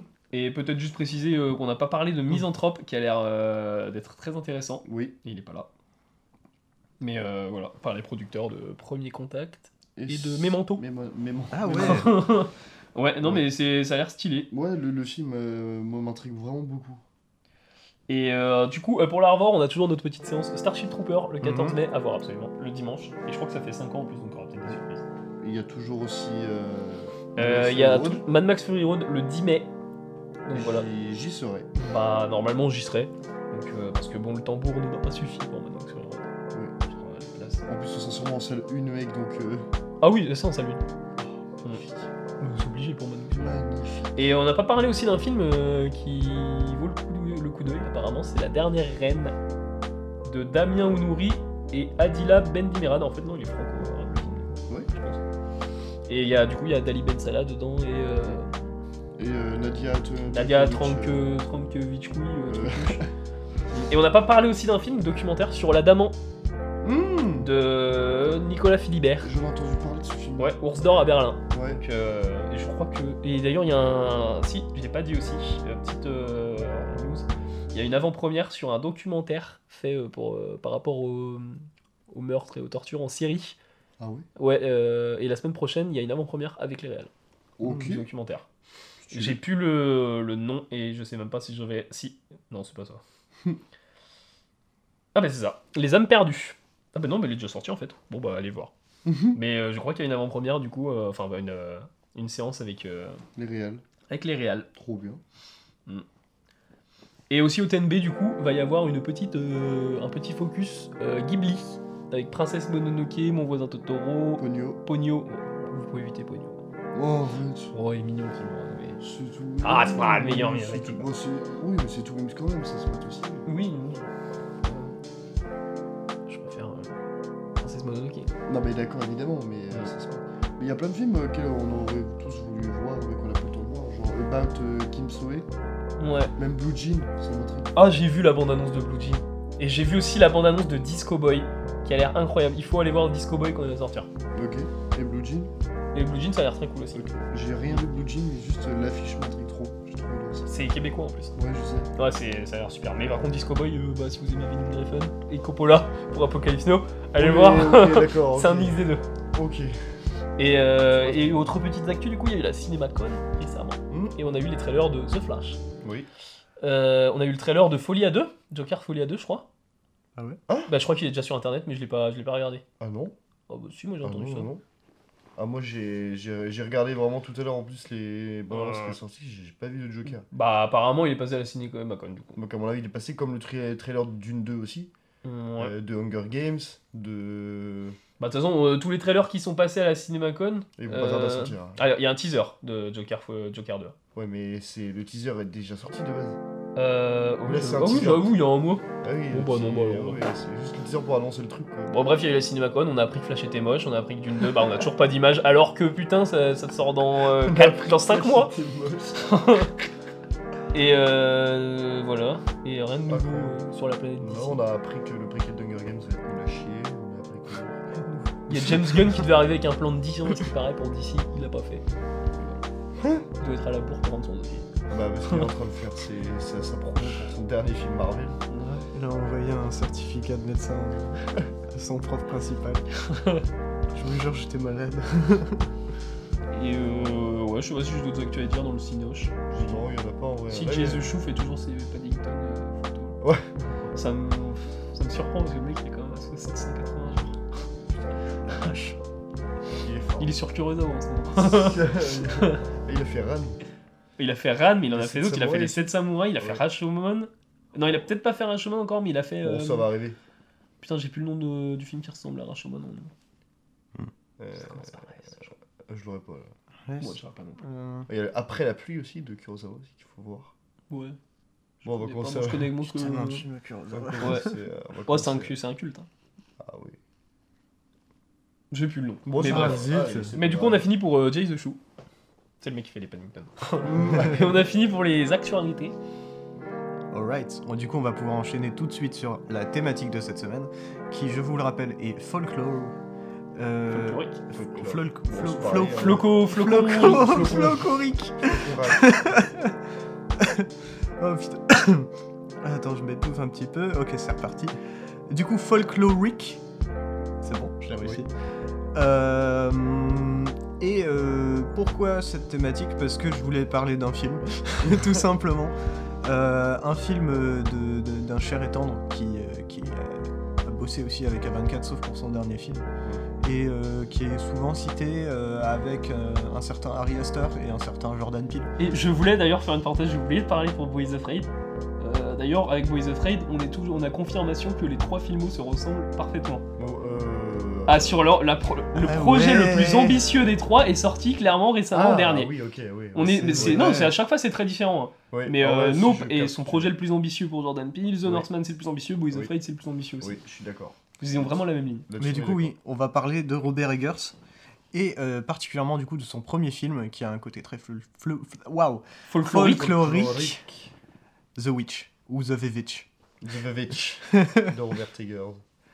Euh, The Witch Kezako bah c'est euh, ça se passe oui c'est aux États-Unis euh, ou c'est Non, en, en- en si, il y a Angleterre moyen que ce soit un. Non, ça. ouais, un c'est délire des un peu colons Nouvelle- anglais. Nouvelle-Angleterre Ouais, quoi. ouais, Ouais. ouais, ouais, plutôt. il me semble que c'est ça et euh, Dans une forêt.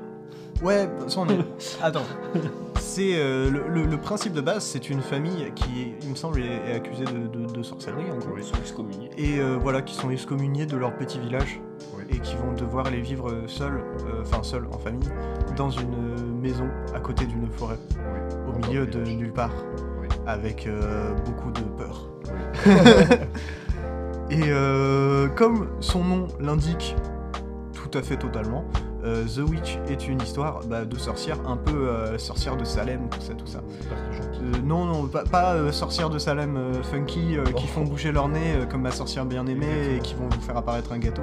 Non, là c'est plus du genre à je vais aller je vais aller bolos, n'importe quoi. je vais aller voler un bébé, Je les bolos en bébé. je vais aller voler un bébé, je me transforme en chèvre noire. Oui. et puis derrière on va faire des incantations tout nus au, au fond de la forêt quoi. Oui. Euh, Vraiment effrayant. Ouais, par contre. Euh, je pense que c'est important pour ce film de parler de son casting. Parce que pour le coup, c'est un. bah, un peu à la The Lighthouse, une sorte de huis clos presque. Dans le sens où, euh, bon, c'est pas exactement un huis clos, mais comme The Lighthouse en soi, euh, c'est un peu un huis clos à ciel ouvert. dans le sens où. euh, Ouais, on reste tout le temps au même endroit, la quoi. reste dans le huis clos et c'est incroyable. Ouais, c'est ça. Et puis, bah, en soi, c'est pas vraiment un huis clos parce qu'au début, enfin, tu t'as capté. Pour pas- moi, c'est un huis clos dans le sens. Par exemple, les 12 hommes en colère n'est pas un huis clos si on Ouais, compte. Si on pas la scène de. Du, bah, la scène Mais- La, la- la scène au tout début avec le tribunal ou même à la, toute fin où ils sortent du tribunal. Tant que l'intrigue se passe dans un endroit clos et renfermé, pour moi, et, Ça- et ça participe clos, hein. aussi, ça participe à son scénar et à sa mise en scène, Et c'est un huis clos. c'est ça qui est intéressant avec The Witch et le fait de, pas- de dire que c'est un huis clos, c'est que en soi l'endroit est pas renfermé, on est plutôt à ciel ouvert. Euh, et pourtant, euh, le film a vraiment cette atmosphère très claustrophobe, euh, notamment bah, justement grâce à des plans sur la forêt qui euh, entourent presque la maison, même si elle l'entoure pas vraiment. Euh. Mais ouais, c'est ça, très verti- vertigineux. Et surtout, moi, ce que je trouve très fort, c'est que littéralement, il est juste en train de filmer des arbres. Ouais. Et pourtant, et pourtant, je peux avoir juré qu'il y avait un truc qui bougeait là au Ouais. milieu des arbres. Les, les arbres de cette forêt sont comme la salle de bain de Boys Fred. Et Ils sont, on a l'impression qu'ils sont hyper grands, hyper allongés. Ouais. Et qui, du coup, ils ont coupé euh, le tronc pour rajouter un autre tronc au milieu. quoi. Mais du coup, j'en reviens aux acteurs parce que bah, tout bon huis clos a euh, très bon casting et très bons acteurs. Et euh, bah là, j'ai pas tous les noms. Anya Taylor-Joy, Anya Taylor-Joy évidemment, qu'on retrouvera euh, plus tard du coup chez, euh, bah, chez Robert Eggers encore une fois pour The Northman. Qu'on va retrouver Et- chez George Miller. Oui c'est vrai, c'est vrai. Incroyable. Incroyable. Et euh, bah, Ralph Ineson qui joue le père Oui. de famille. J'ai pas le, le nom des, des autres acteurs. La mère, c'est. euh, J'ai pas son nom, mais elle a joué dans Game of Thrones. Oui c'est vrai. Je sais plus, je sais plus tête. C'est euh, c'est la sœur de Kathleen Stark. La sœur euh, complètement timbrée. de Ah, si, je Kathleen vois, je Stark. vois, je vois qui c'est. Alors, je n'ai pas son nom non plus, mais je vois c'est. Mais du coup, Ralph Ineson. Ralph Ineson, Ralph Ineson, Ralph Ineson. Si on le dit trois fois devant un miroir à minuit, il Le apparaît. Green Man. Attends. Et attends, pourquoi tu m'as appelé Il y a un épisode de South Park comme ça avec, euh, avec Biggie Smalls. Mais bref, euh, Ralph qui, euh, bah, euh, moi je le, note vraiment euh, avec Anya Taylor-Joy comme en gros les deux personnages principaux, donc c'est la fille et le père. Pourquoi? Parce que bah, la fille va plutôt devenir sorcière et le père va plutôt devenir tueur de sorcières. Du coup, il y a une relation un peu compliquée, conflictuelle qui va se créer, qui est très intéressante et toujours très, très anxiogène, hein, comme, comme Robert Eggers aime tant le faire. Et euh, je dirais, je parlerai quand même d'un dernier truc avant de vous passer la parole. Déjà juste, ouais, je kiffe le film, le film est exceptionnel, mais euh, c'est euh, le côté film historique de Robert Eggers qui est pas anodin, parce que tu te dis, bon, le Gus, il a sorti aucun film avant, et là il se dit, tiens, si je faisais un film d'horreur, déjà mauvais plan, il va pas avoir de financement, mais en plus c'est un film historique. Encore pire.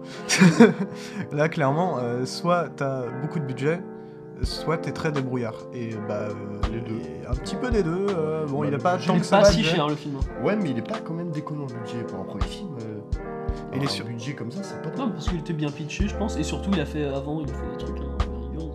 Mm. Il a fait son Hansel et Gretel, tu sais, qui était bien chelou. Et euh, qu'est-ce que je voulais dire? Ouais, il y, a- il y a un truc qui est très intéressant avec Robert Eggers du coup, c'est que en plus de juste s'intéresser à une époque, enfin c'est pas que ça quoi, c'est aussi s'intéresser à comment représenter cette époque de façon vraiment matérielle euh, à travers l'image, et juste à travers l'image elle-même. Et ça c'est grandiose, c'est génial, forcément. Ça, fait que Robert Eggers vraiment est un très très bon réalisateur de films d'époque. Euh, d'autant plus grand plaisir qu'il en fasse. Bon, peut-être que l'exception qui confirme la règle, ce serait The Northman. Mais euh, quand on regarde dans The Lighthouse, par exemple, on, voit qu'il s'est intéressé à différents types de pellicules, qu'il a réfléchi ses lumières, euh, qu'il a réfléchi en cherchant dans l'histoire du cinéma pour représenter vraiment euh, cet univers d'une façon unique et, intéressante. Et pour The Witch, c'est tout pareil, sauf qu'il aurait aimé tourner en pellicule, sauf que la péloche, ça coûte cher. Et que, par conséquent, du coup, il s'est orienté vers le digital, mais aussi parce qu'il voulait filmer ça comme Kubrick, à la bougie. Et euh, bah, ça se voit, ça se ressent. Il y a des plans qui sont absolument magnifiques. Je pense au plan euh, de, la- table à manger, où euh, t'as toute la famille bah, autour d'une table à manger, hein, pas compliqué, mais qui est totalement éclairée à la bougie. Il y a très très peu de, lumière artificielle dans le film. Et bah, ça se ressent, c'est beau, c'est franchement chouette. Et bah, on ressent un petit peu un truc de Barry Lyndon, sauf que Barry Lyndon très angoissant. Mais voilà quoi, The Witch, c'est réussi. C'est une très grande victoire pour Robert Eggers qui du coup derrière balance sa lignée avec The Lighthouse et The Northman et on lui souhaite tout le bonheur du, du monde pour la suite.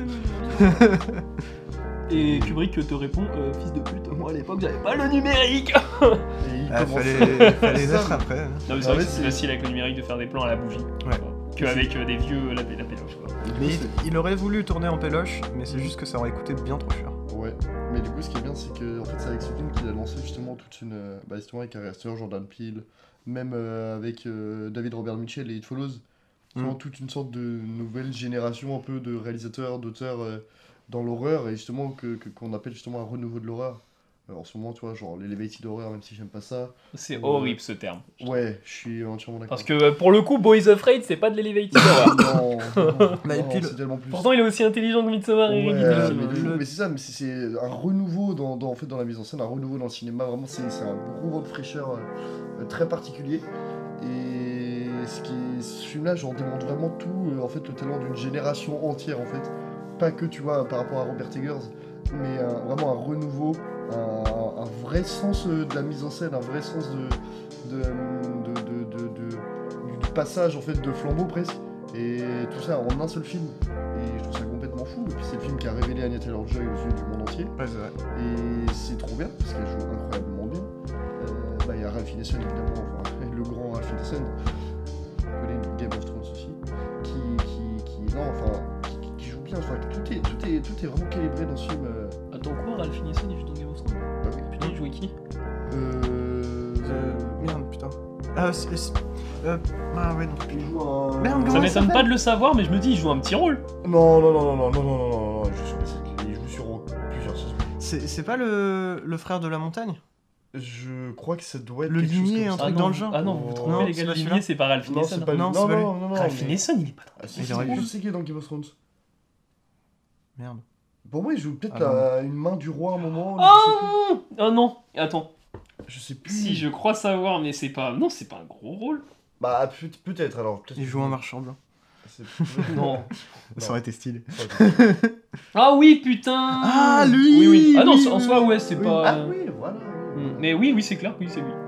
Bah oui, c'est En même temps, s'il avait Sa pas été tête, dans Game ça, of par contre, sa voix ne va, va beaucoup mieux, lui va beaucoup mieux dans The Witch. Ouais. Et euh, même dans The Green Knight, quand il a, ou dans The Northman, quand il a une grosse corpulence et cheveux longs, Oui. plutôt que quand il a des cheveux rasés et qu'il est gringalet. Genre là, imagine le gringalet, il a la même voix, il fait.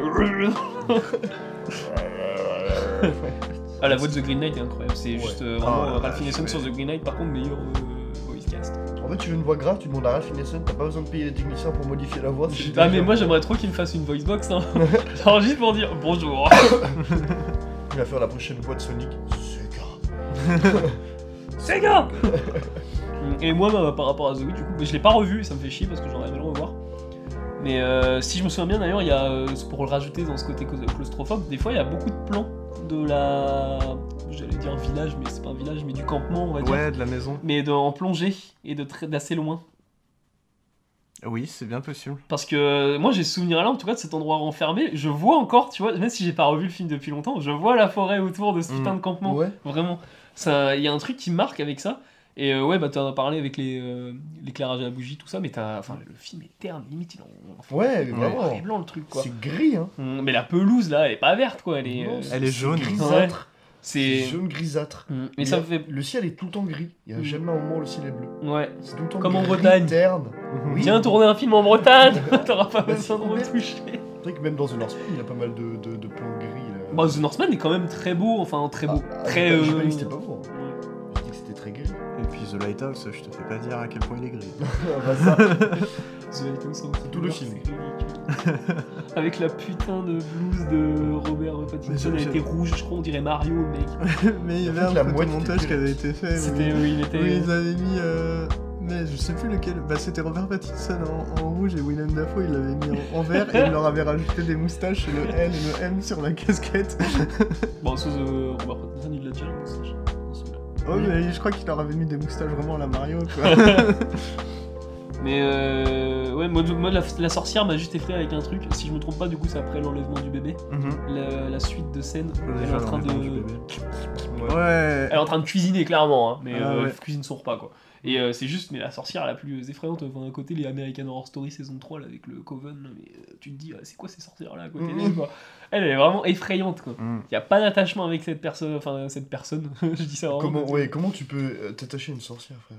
Enfin, une sorcière de, style, de ce style-là, quoi. Ouais, bah ouais, c'est pas ma sorcière bien aimée. Ah bah non, non. C'est pas euh, ma sorcière et moi. Mhm. Et Annette Taylor-Joy, euh, juste la scène de danse, Oh, et. Mhm. euh, c'est magistral. Exceptionnel. Et, euh, et moi je tiens à dire que par contre je défendrai toujours mon bébé, c'est pas mon film préféré de Robert Eggers. Voilà. C'est pas Northman. Ah ouais? Oui, moi je Ouais, trouve, moi moi, aussi. pour moi c'est The Northman. Ah, moi aussi. Mais je suis d'accord avec toi. Pour moi, The Northman est le meilleur. film L'expérience cinéma de The Northman est tellement. Ouais. C'est en fait ce truc c'est qu'un c'est un blockbuster. Oh, Je me dis sur The Witch et The Lighthouse, tu vois. Je kiffe les deux films. Ils sont très indés, ils sont très euh, cloisonnés. En fait, j'ai l'impression de voir quelqu'un qui s'éclate vraiment devant The Northman et euh, mais qui reprend au final tout ce qu'il y a dans The Witch et dans euh, enfin euh, tout ce qui est spirituel, tout ce qui est l'enfermement. Ouais, surtout dans The Witch. Surtout, il prend C'est peut-être pour ça que moi, The, The Northman m'a moins parlé, parce que je trouve que c'est The Lighthouse, son chef-d'œuvre. Mais j'attends de voir la suite hein, avec euh, grande impatience. C'est un de mes réalisateurs. Bah, son Nosferatu du coup. Ouais, Ouais. ouais, ça, ça va être chouette. Va C'est évident pour Robert Eggers de faire Nosferatu. Ce qui me Ouais. fait peur, c'est Lily Rose Depp, par contre. On verra Ouais. bien. Son casting, moi, me fait un peu peur. Pourquoi Bah, euh, Lily Rose Depp, quoi. Et c'est qui l'autre? Attends, c'est qui qui devait jouer Euh, T'as vu? Nicolas Hoult. Ouais, ouais, mais à tu la sais qu'à euh, à la base, Non, non, pardon. Ah non, elle a euh, pas la c'est, même. euh, C'était. euh, Comment il s'appelle? Le mec de One Direction là. Ouais, ouais. Harry Styles. C'était Harry c'est Styles. ça. Donc je me dis, ah vas-y, Harry Styles, pourquoi pas, il était bien dans Dunkerque. Ouais, Mais il Lily joue- Rose il Depp, je suis jouait pas sûr d'avoir vu faire ses preuves dans un film d'auteur. Encore. The Idol encore bientôt. Mais non, mais c'est pas un film d'auteur, ça. C'est une et en série plus, d'auteur. euh, mais oui, mais c'est une série où justement. euh, Bah, c'est une série d'auteur. Hein. Ouais, mais Tu peux pas dire le contraire. hein. C'est une série d'auteur. Oui, c'est une série d'auteur. Ça va, c'est ça m'évite. C'est une série d'auteur. C'est pas genre C'est une série d'auteur. C'est une série C'est- d'auteurs très friqués. C'est une série d'auteur. ouais. Oui. Je... Moi, une personne qui c'est a comme la si- même vision que Sam Levinson. Bah, euh, bah, tu vois Malcolm et Marie, mec, c'est juste des travelling, c'est juste des panneaux, euh, c'est bon quoi. La vision, ouais, c'est un peu. euh, C'est Kubrick quoi. Kubrick il faisait la même, hein, sauf que Mm. Kubrick avait une patte derrière. hein. Pas du tout. Bah, N'importe quoi. bah si tout le monde se moque de Kubrick avec ses longs travelling. Bah si, Yorgos Lantimos, mais. Mm. En soi, Yorgos Lantimos c'est un très bon Kubrick, hein, même il est trop Kubrick. Il est trop Kubrick. Mm. Genre, Après, euh, il- la cour focale. euh, Ouais, mais en même temps, Kubrick. Bref. Euh, moi, je voulais juste revenir quand même sur le, le truc de Elevated Horror, même si, bon, on est tous d'accord, le terme est à chier. Euh, moi, le truc aussi qui me. C'est pas vraiment que ça me pose souci, mais qui est, qui est un peu dommage, c'est que très vite, c'est un peu mettre tout le monde dans le même sac. Alors que, euh, bah, en soi, tu réfléchis 5 secondes, euh, c'est très très très différent le cinéma de Harry Astor, le cinéma de Robert Eggers, le cinéma de Jordan Peele De David Roder, de Mitchell. Robert Mitchell. Euh, c'est des cinémas très très différents et en vrai moi je trouve que ce qui les rejoint le plus c'est le fait de euh, pas vouloir vraiment faire du film d'horreur, de plus vouloir faire un bon film, enfin faire un film de cinéma avant de faire un film d'horreur et aussi bah, d'inclure énormément de, de choses qui leur sont chères dans, dans ces films-là. Film On en a parlé, ouais, on en a parlé avec Boys Afraid. ils exorcisent leur truc. hein. Ouais. Ouais, complètement. Jordan Peele notamment sur son passé, je pense, de, bah, tout le passé racial, euh, Bah, trucs comme ça. Ouais, complètement. Ouais, enfin, Et euh, je pense que là-dedans, on peut en fait aussi inclure euh, bah, d'autres réalisateurs qui ne font pas du film d'horreur, mais euh, bah, je pense à euh, David Lowery, dont on a parlé plus tôt euh, pour un très mauvais film, mais euh, qui- avec euh, The Green Knight, qui pour moi, bah, il extériorisait clairement euh, en fait toute son, toute son enfance où il aimait jouer avec des épées en bois et s'inventer les légendes arthuriennes. Euh, bah, clairement, euh, c'est, il renvoie quelque chose de, lui-même et euh, bah, même si tu vois, c'est pas du film d'horreur, c'est du film un peu d'aventure, de, KPDP, et, et il le fait d'une façon qui est nouvelle. Bah, pareil un peu pour Ghost Story, même si Ghost Story c'est un film très spécial. Mais je pense qu'en fait, vraiment, c'est juste en fait des, des réalisateurs qui s'imprègnent d'éléments de genre, mais qui avant tout font du cinéma. Je vais. Je sais pas si ça va vous étonner, euh, je pense pas même, parce que ça me paraît tout à fait logique et en concordance. Je pense que dans cette euh, catégorie de ce que tu dis, justement, on peut même rajouter Cronenberg et Lynch. Qui ont, Non, bah, c'est- bah oui, mais- vraiment genre des, des, des, des séquences, euh, enfin des, des éléments de genre, mais qui sont des films en soi, quand tu regardes, que tu approfondis le film, qui sont quand même très intimistes, avec beaucoup de thèmes qui sont chers à l'auteur et qui sont réfléchis dans, dans un côté vraiment très personnel. Je suis, mais Cronenberg. Ouais, mais le truc, c'est que Cronenberg, il vient d'une vague qui est beaucoup plus ancienne, mais Mm. il serait arrivé aujourd'hui, Oui. on, le, on le qualifierait d'Elevated Horror. C'est ça, c'est ce que Ouais. je dis. C'est ce que je dis justement. C'est de moi, je parle pas dans le fait de l'elevated- horror, mais dans le sens où eux, ils font d'abord un film de cinéma avant de faire un film de genre et qui s'imprègnent en fait de ce qu'ils ont vécu en, en interprétant des choses avec des codes horrifiques. Et Cronenberg et Lynch, pour moi, sont du coup un peu dans la même veine, sauf que c'est des précurseurs presque en fait de, de, de Harry Astor, euh, Jordan Peele, etc. Tout ce qu'on voit aujourd'hui. Moi, de toute façon, Robert Eggers, Ari Aster et, euh, et Jordan Peele, je pense, on se revendique de ces mecs-là. Bah ouais, c'est- pas déconnant, en vrai, c'est c'est- logique. Tu vois, ça se tient.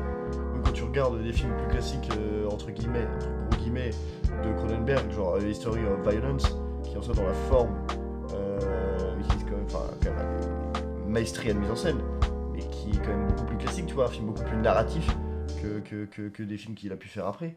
Euh, tu, tu- sens quand même qu'il y a, quelque chose qu'il a envie de, dire, tu vois, choses personnelles, mais avec des, des codes parfois horrifiques. Bah, plus que ce qu'il a envie de dire, moi je dirais que quand je vois les films de Cronenberg, je vois plus ce qu'il a envie de faire sortir de lui. Mm. Mm. Mais c'est comme. euh, non, Bah, c'est comme la. Exorciser, c'est ce que tu disais. Bah, J'y ai pensé beaucoup euh, après Boys Afraid, c'est la phrase de Gaspard Noé qui disait euh, faut pas s'approcher des réals trop normaux, trop chiants, Mm. parce que c'est les mecs en général qui sont le plus bizarres quoi. Mm. Et euh, tu te dis Ari Aster, Robert Eggers, Jordan Peele, enfin tous les mecs qui font du genre Lynch, enfin des trucs étranges, c'est des mecs qui font sortir ces, euh, ces, ces idées un peu noires, ces trucs chelous, qui vont les montrer à l'image, et puis une fois que c'est sorti, voilà, c'est un Cronenberg, euh, à aucun moment je me dis euh, avec sa femme, euh, il a des délires chelous avec la chair, euh, il veut faire Ouais, des accidents de voiture et du porn, tu vois. Ouais, non, ouais, Genre, je me dis non, c'est une idée qu'il a traversée peut-être à un moment, il s'est dit, et ça se trouve, il a culpabilisé là-dessus. C'est pourquoi je pense à ça Il fait un film, il le sort, et pareil, euh, Ari Aster, peut-être pareil, il a une relation, enfin, il a pensé des trucs chelous avec sa mère à un moment, il s'est dit, vas-y, je sors, j'étale ça, et puis.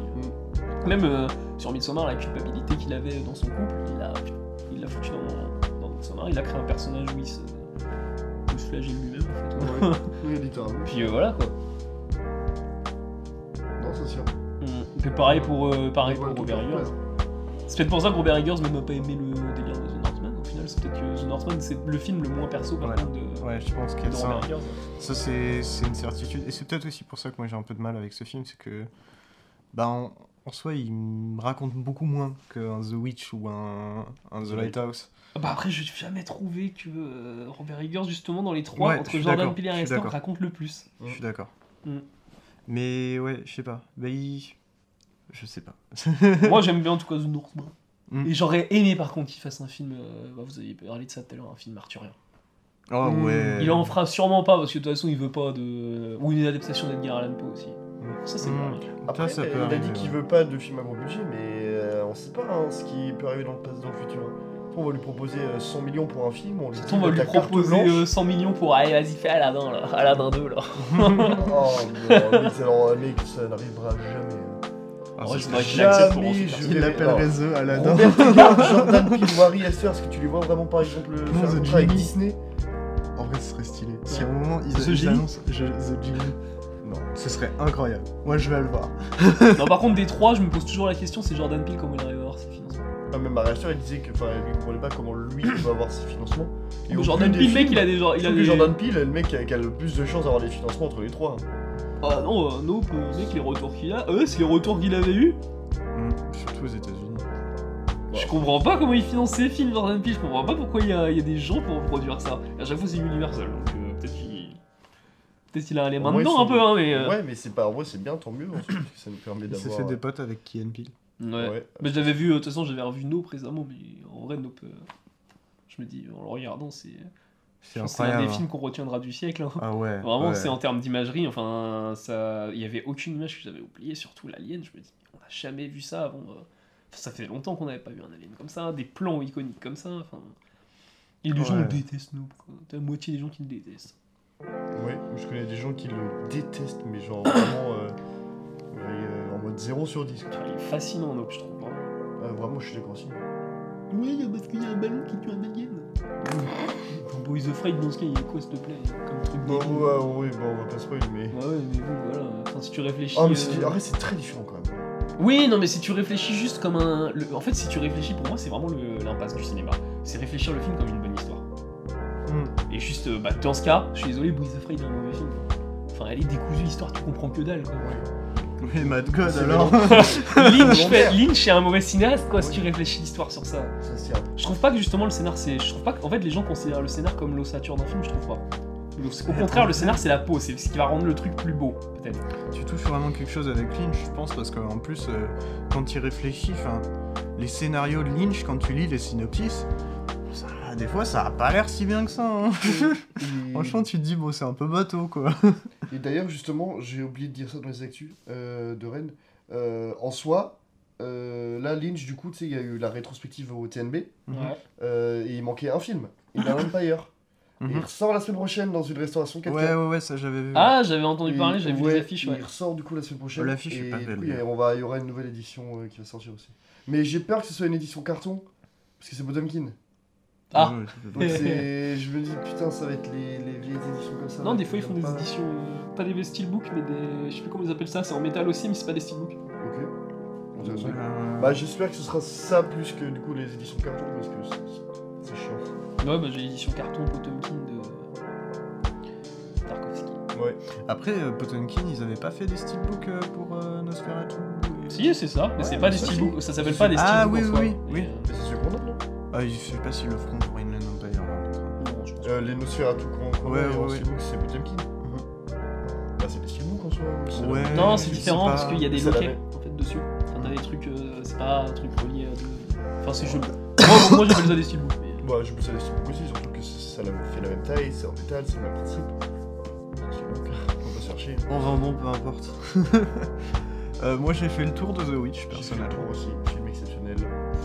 Forcez, euh, non. Foncez le voir. Forcer euh, Forcez les gens à le voir. Ouais. Bon, après, euh, bon, il y a des gens qui font pas. euh, je sais qu'il est en vrai, il est dérangeant ce film là quand même. Ouais, bah ouais, mais oui, franchement, je trouve que c'est un presque une belle porte d'entrée vers. euh, Robert Seger, c'est vers ce cinéma-là. euh, ouais bah vers euh, après regarder des, des films d'Ari Aster David même Robert de Jordan Mitchell. Peele euh, ouais Putain, d'ailleurs, je suis pressé de voir le troisième film de Robert, David Robert Mitchell. Je sais pas ce que c'est, quand ça sortira. Bah, Mais- il avait un blockbuster programmé Un et j'ai regardé tout à l'heure si, sur Cinémaniac, il n'y a plus. Donc euh, je me dis. euh, Par contre, le prochain film de Jordan Peele, euh, c'est pour 2024. Oh Déjà? Ouais. Bah, de... il est sorti en 2020. Bah, ça fait deux ans, mec. euh, Dis-toi que. Bah, ouais deux ans ça va. Bah, Bah, mec, lui, euh, produit vite, Tu hein. regardes Harry Astor, mec, il fait euh, 2018 Hérédité, 2019 Midsommar, 2023 Boys of Fred. Ouais, mais il y a le Covid. Ah oui. C'est un très bon film du Covid d'ailleurs aussi, Boys of Fred. On va Ah, c'est mais vrai. il y a- Oh putain, oui, magnifique. ça, y a- on voit que ça l'a impacté quand même dans le. Consumérisme. ah, récemment j'ai vu un super jeu aussi euh, qui a été fait autour du Covid un petit peu mais sans, sans le citer directement et qui, qui est magnifique D'ailleurs, j'ai j'ai eu la chance de revoir un énorme film de merde sur le Covid, Songbird. Ah, c'est pas le truc produit par Michael Bay Si, si, si, si. si. C'est. c'est- C'est c'est rafraîchissant de l'huile. sur ces belles paroles merci beaucoup euh, de nous avoir écoutés dans cet épisode 48 de la pause cinéma on se retrouve la semaine prochaine pour une thématique présentée par Andy qui sera Western Spaghetti.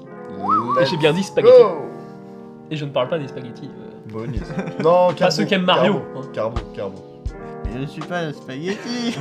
Merci encore une fois de, ah, de nous avoir écoutés. On se retrouve la semaine prochaine. Bisous. Bisous. Bisous